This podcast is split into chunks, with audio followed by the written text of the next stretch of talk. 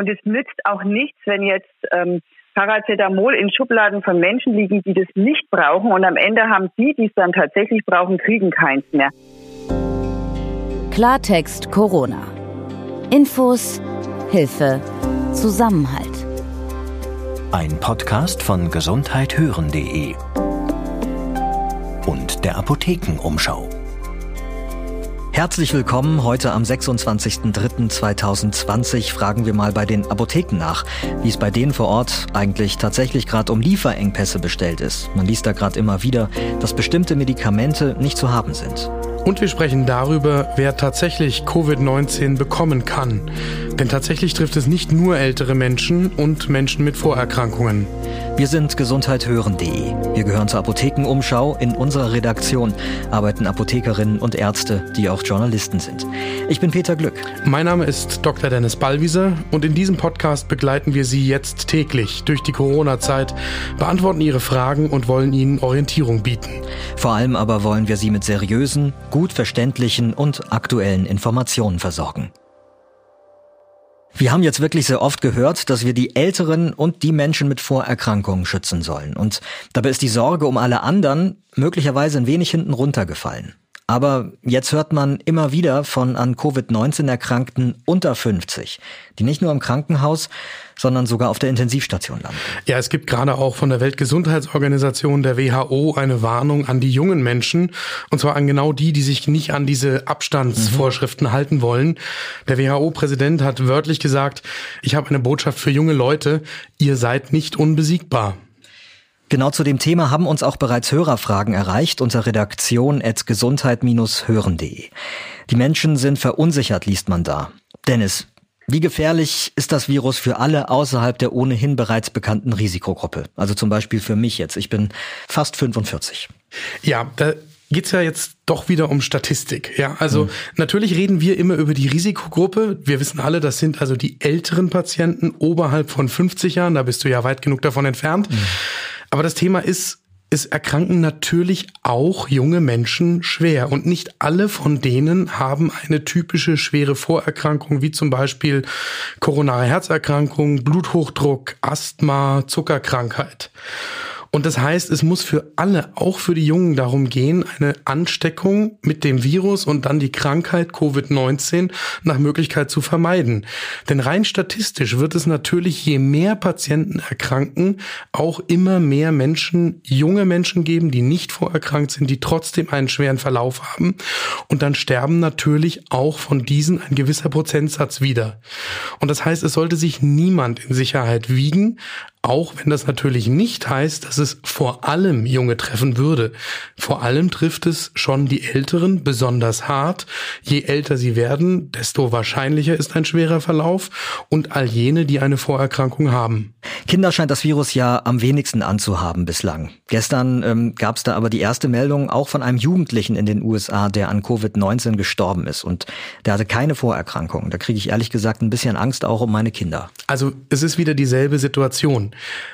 Nur weil wir allgemein davon ausgehen können, dass Kinder offensichtlich normalerweise einen weniger schweren Verlauf haben. Die meisten Berichte sind sogar so, dass die quasi nur eine leichte Erkältung zu haben scheinen. Heißt das nicht, dass es gar keine Kinder gibt, die einen schweren Verlauf haben oder dass es gar keine Jugendlichen gibt, die einen schweren Verlauf haben.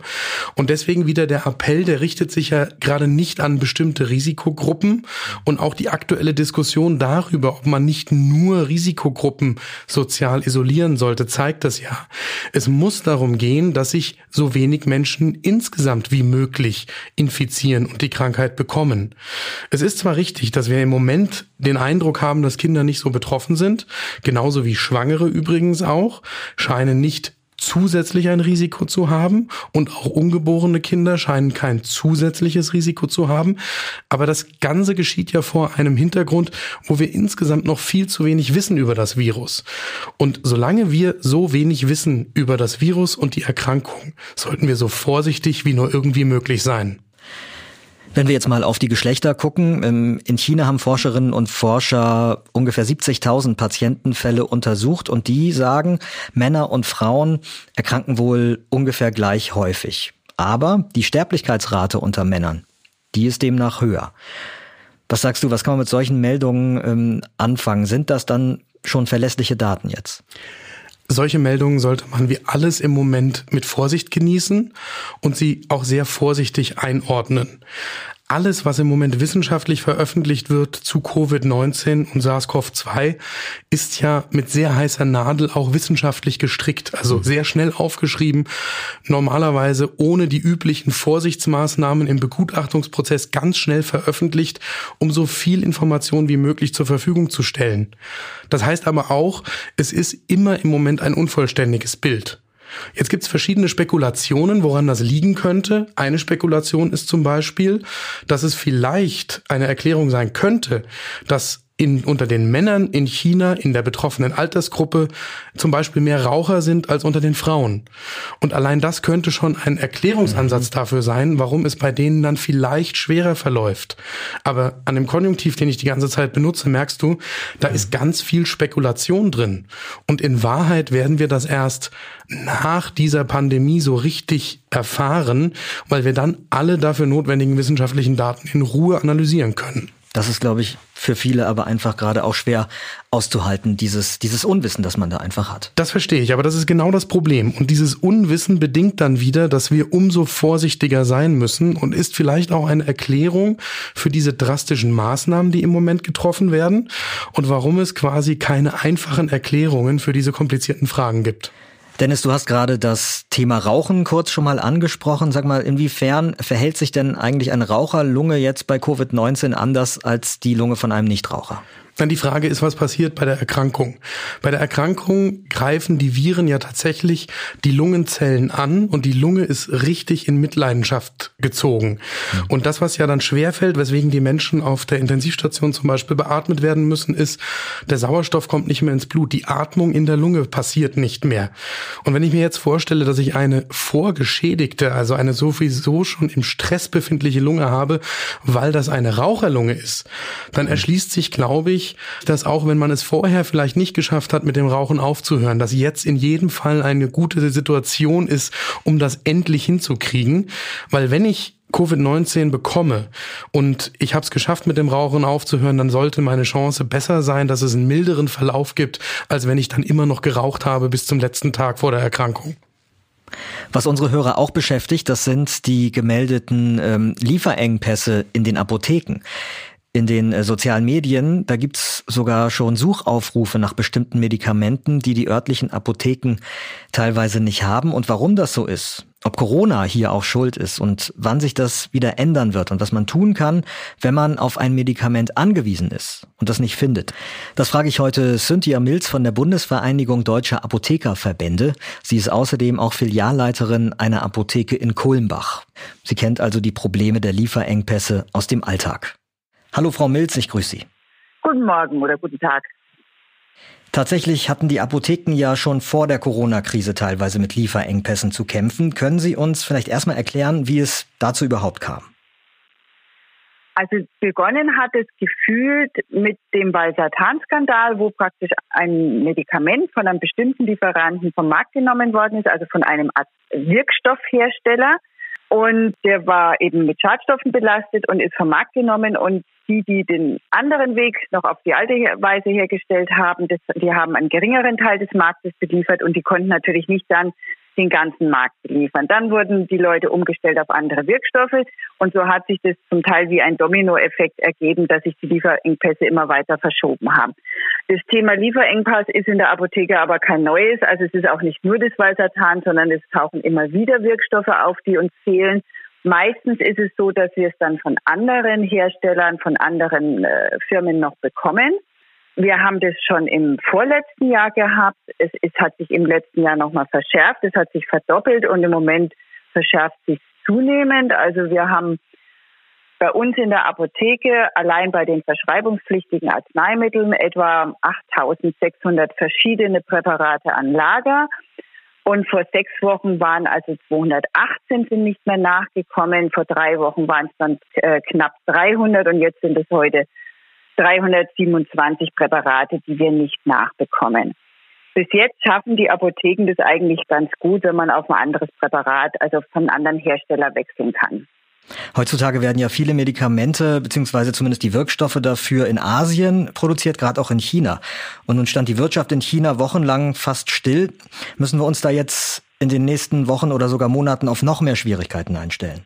Also einfacher wird es sicher nicht. Ich hoffe, also es werden viele Wirkstoffe, das ist richtig, tatsächlich in Indien und in China hergestellt und die haben natürlich auch jetzt Probleme gehabt.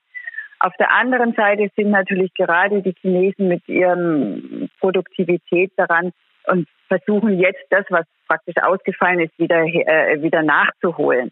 Wie sich das am Ende auswirkt, das kann man wirklich nicht sagen. Man muss es im Auge behalten, aber ich sehe in der Apotheke, dass ich heute nicht weiß, was morgen nicht lieferbar ist. Produzieren wir denn in Deutschland vielleicht zu wenig selbst? Also ich meine, der bayerische Ministerpräsident Söder, der hat vor ein paar Tagen gefordert, wir brauchen eine Infrastruktur in Deutschland, die es ermöglicht, im Notfall alle Medikamente selbst herstellen zu können. Was sagen Sie dazu? Auf jeden Fall. Die Apotheker fordern das schon seit Jahren, dass die Produktion zurück wieder nach Europa verlegt werden muss und dass wir uns da nicht abhängig machen dürfen, gerade bei essentiell wichtigen Arzneistoffen. Das ist aber etwas, was nicht sich in ein, zwei Jahren umsetzen lässt. Aber wir müssen jetzt anfangen, dass wir die wichtigsten ähm, wieder mal mit der Produktion zurück nach Europa äh, verlegen und dann wieder anfangen, dass wir uns da unabhängiger machen. Aber das fordern die Apotheker schon lange. Wenn man als Patient bestimmte Medikamente dringend benötigt, also zum Beispiel, weil man chronisch krank ist, kann man dann eigentlich derzeit irgendwo nachschauen, wie es da um die Versorgung mit einem konkreten Mittel bestellt ist? Nee, das kann man so nicht. Also man muss in der Apotheke fragen. Ich würde mich da jetzt auch nicht, weil der Patient, der fragt nach seinem Medikament von dem und dem Hersteller und in der und der Wirkstärke. Wenn das aber nicht lieferbar ist und die Apotheken leisten da Unglaubliches, weil wir wirklich versuchen, was Menschen möglich ist, dass wir suchen, kriegen wir einen anderen Hersteller, gibt es eine kleinere Packungsgröße, gibt es eine andere Stärke und wir können das irgendwie so hinbringen, dass er seine Dosierung kommt.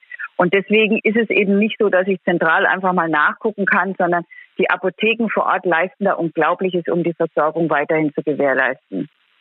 Das Bewusstsein um die Gesundheit, das ist jetzt im Zusammenhang mit Corona in der Bevölkerung, glaube ich, schon so hoch wie nie. Und, und die Nachfrage nach Medikamenten, die steigt gerade. Welche Medikamente, so in der Breite, können Sie das beobachten, ist gerade besonders gefragt? Also im Moment sind natürlich Grippepräparate gefragt und wir hatten jetzt eben das Problem mit Paracetamol, nachdem äh, eine Fake News in die Welt gesetzt worden ist, dass man eben kein Ibuprofen nehmen soll, sondern besser Paracetamol. Dann hat die WHO, blöderweise muss ich in dem Sinne sagen, ähm, auch gesagt, vorsichtshalber sollte man tatsächlich Paracetamol nehmen. Und dann ging der Ran los, dass die Leute sich versucht haben, damit zu Hause zu bevorraten. Jetzt muss man erstens sagen, ist Corona keine Krankheit für die Selbstmedikation. Das heißt, wenn ich Symptome habe, muss ich mich an den Arzt wenden. Ich will ja nicht bei einem schweren Verlauf, äh, der sich plötzlich einstellen kann, irgendwo hinten runterfallen. Und es nützt auch nichts, wenn jetzt ähm, Paracetamol in Schubladen von Menschen liegen, die das nicht brauchen und am Ende haben die, die es dann tatsächlich brauchen, kriegen keins mehr. Im Nachhinein hat die WHO dieses dann wieder zurückgenommen. Also man kann Ibuprofen, man kann Paracetamol nehmen. Man sollte es aber mit dem Arzt besprechen. Wir haben ja auch noch weitere fiebersenkende Medikamente, zum Teil verschreibungspflichtige. Und Corona gehört in die Hand eines Arztes und nicht in die Selbstmedikation. Also da macht es wenig Sinn, sich jetzt mit Selbstmedikationsmedikamenten übermäßig zu bevorraten. Also das verstehe ich als dringenden Appell auch von Ihnen äh, gegen Hamsterkäufe in der Apotheke, ja, richtig? Ja, auf jeden Fall. Also auf jeden Fall, ja. Danke, Cynthia Mills von der Bundesvereinigung Deutscher Apothekerverbände. Einen schönen Tag noch. Danke gleichfalls. Eins scheint weiterhin klar. Corona kann man nur gemeinsam besiegen. In Großbritannien übrigens, da haben sich an einem einzigen Tag über 400.000 Bürger als freiwillige Helfer gemeldet. Sie sollen Essen und Medikamente ausliefern, Patientinnen und Patienten zum Arzt fahren und telefonieren mit Menschen, die gerade in Isolation sind. Und auch in Deutschland, bei uns haben sich rund 11.000 Menschen schon beim Robert Koch Institut beworben zur Unterstützung im Kampf gegen das Coronavirus. Ich bin Peter Glück. Und ich bin Dr. Dennis Ballwieser.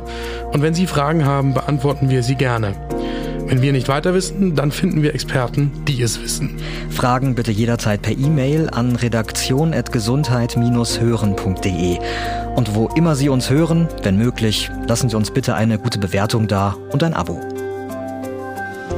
Klartext Corona. Ein Podcast von gesundheithören.de